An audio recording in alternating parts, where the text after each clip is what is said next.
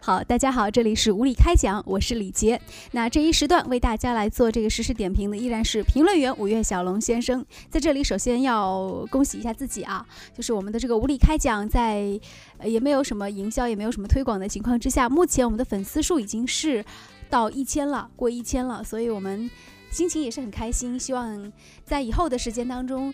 咱们老的一些粉丝群都能够继续支持我们。我们也希望能够做出更多的这种很优质的针对头条新闻的这种点评。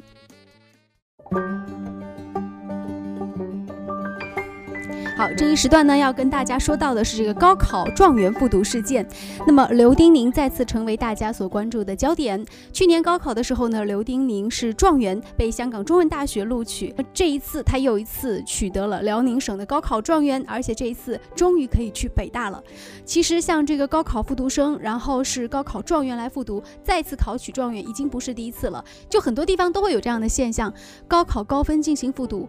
呃，怎么样来评价？刘丁宁的选择，然后怎么样来看待这样的高考状元复读事件？这一时段，我们也跟五月小龙先生就此事和大家聊一聊。高考状元复读，哎，我们以前听说过的就是，比尔盖茨放弃学业创业，乔布斯也是大学读到一半的时候去创业，他们仍然获得了让人瞩目的成就。可是为什么到了中国来以后，我们的高考状元却要去复读呢？这种现象其实根本的层次还是在中国一种这么多年来造成的一种怎么说呢？用集习导致的一个中国一个习惯导致的。一方面就是中国人过于崇拜名校，北大和清华等等有限的几个名校是人人追捧的对象，大家似乎认为只要是这个学校毕业出来的一定是最好的。你到其他学校里面，即便你品学兼优，但是你出来以后，双方比起来，你就是低人一等的。即便目前跟北大和清华同列于一类大学的很多学校，他们的科研力量、他们的教研水平，完全跟北大和清华不在一个档次。对，还有很多二类。现在很多学校他们升级起来比较快。我们刚才刚才举的例子里面啊，香港中文大学的哎刘丁玲同学，哎，他选择了复读，然后重新要考北大，但是实际上在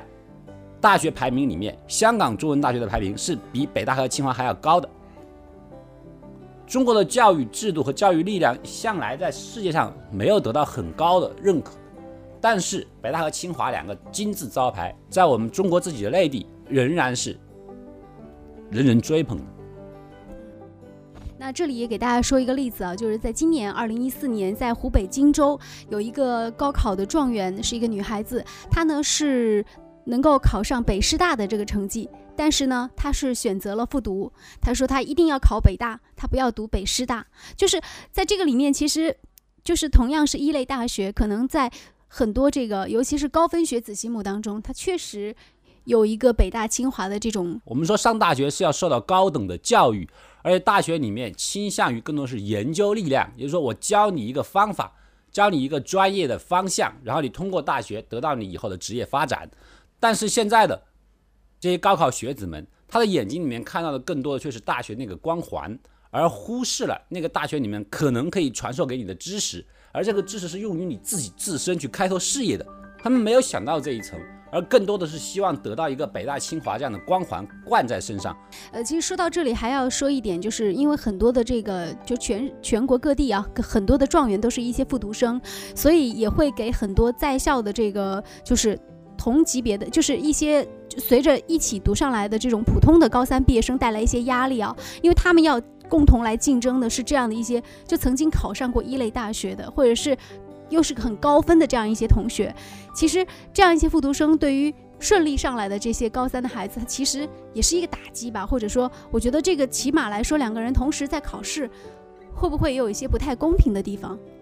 呃，像北大、清华这样的学校，他们的招生的数额毕竟是有限的，对不对？你有比较高分，并且还有多次高考的经验的话，那你的确是占到很大的优势，这是很，这是很，这是这是绝对是这样的。嗯，但是嗯，确实是对同期参加高考的那个应届生啊、应届毕业生造成一定的压力，这是很很正常的，很正常。但是我想说的一点呢，就是说，嗯，俗话说就是英雄不问出身，对不对？英雄他的目的是什么？是开拓，开拓这个江湖，开拓自己的天地。而至于你到底是哪个学校毕业的，这个跟你的能力未必是挂钩的。但是不管怎么说，其实我们还是要把祝福送给这些能够考上状元的人。无论你是复读生还是这个就是应届的高考毕业生，其实能够考出这么高的分数，都是值得值得点赞的。那大家在大学里继续加油吧。好，这一时段的节目就进行到这里，再见。